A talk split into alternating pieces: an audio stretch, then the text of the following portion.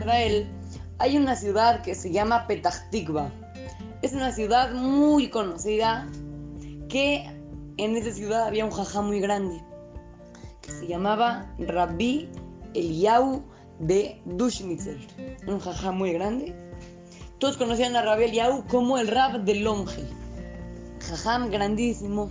Este jajam tenía en la pared de su casa, junto al comedor, un reloj de manecillas muy, muy grande, muy bonito. Además, que era un reloj muy especial, porque ese reloj le había pertenecido a su familia desde hacía ya 200 años. Hace 200 años que lo compraron y le perteneció a su familia, luego se lo dieron al hijo, al nieto, al bisnieto, cada generación tras generación y ahorita lo tenía él. Y además de que era un reloj bonito, era un reloj que nunca se adelantaba ni se atrasaba ni un minuto.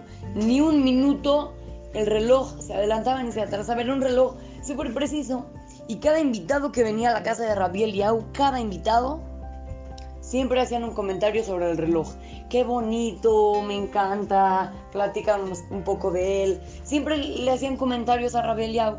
Y Rabiel Yau siempre les platicaba que era un reloj muy antiguo y que de su familia. Un reloj súper especial.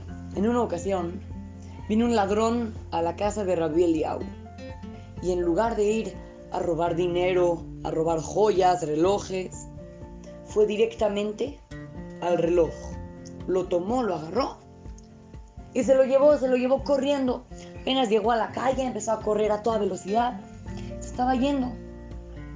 En ese momento, Rabbi Eliau de Dushnitzer ya se entristeció que, que ya no tenía el reloj pero actuó de inmediato. Salió corriendo a la calle y empezó a perseguir al ladrón, pero no para quitarle el reloj, sino que lo fue a perseguir mientras le gritaba, te perdono, te perdono, te regalo el reloj, ese reloj ya es tuyo, ya no, no, no, no, no te preocupes, tú no me estás robando porque yo te regalo ese reloj, te lo regalo con mucho gusto, e-, ese reloj es completamente tuyo, así le empezó a gritar y no dejó de perseguirlo y de gritarle hasta que no se dio cuenta que el ratero, que el ladrón, se dio cuenta de lo que estaba gritando, lo, había escuchado. Nosotros niños tenemos que aprender lección de vida. Muchas veces en nuestra vida ya nos pasan cosas que decimos, no lo voy a perdonar nunca. Ya, eh, mira, me, me quitó mis, mis, mis, balones. No, no, no, no te va a perdonar, ¿eh? Y nos enojamos muchísimo. Niños, vamos a aprender de Rabelia o de Bushmiser.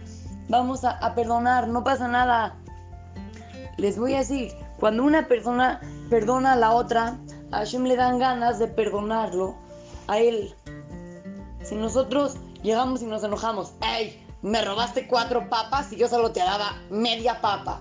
Y nos enojamos y no lo perdonamos. Entonces, eso no está bonito. Vamos a aprender la lección que nos deje este más, ¿eh? y vamos a seguir el ejemplo del Rabbi Eliyahu de Dushnitzer.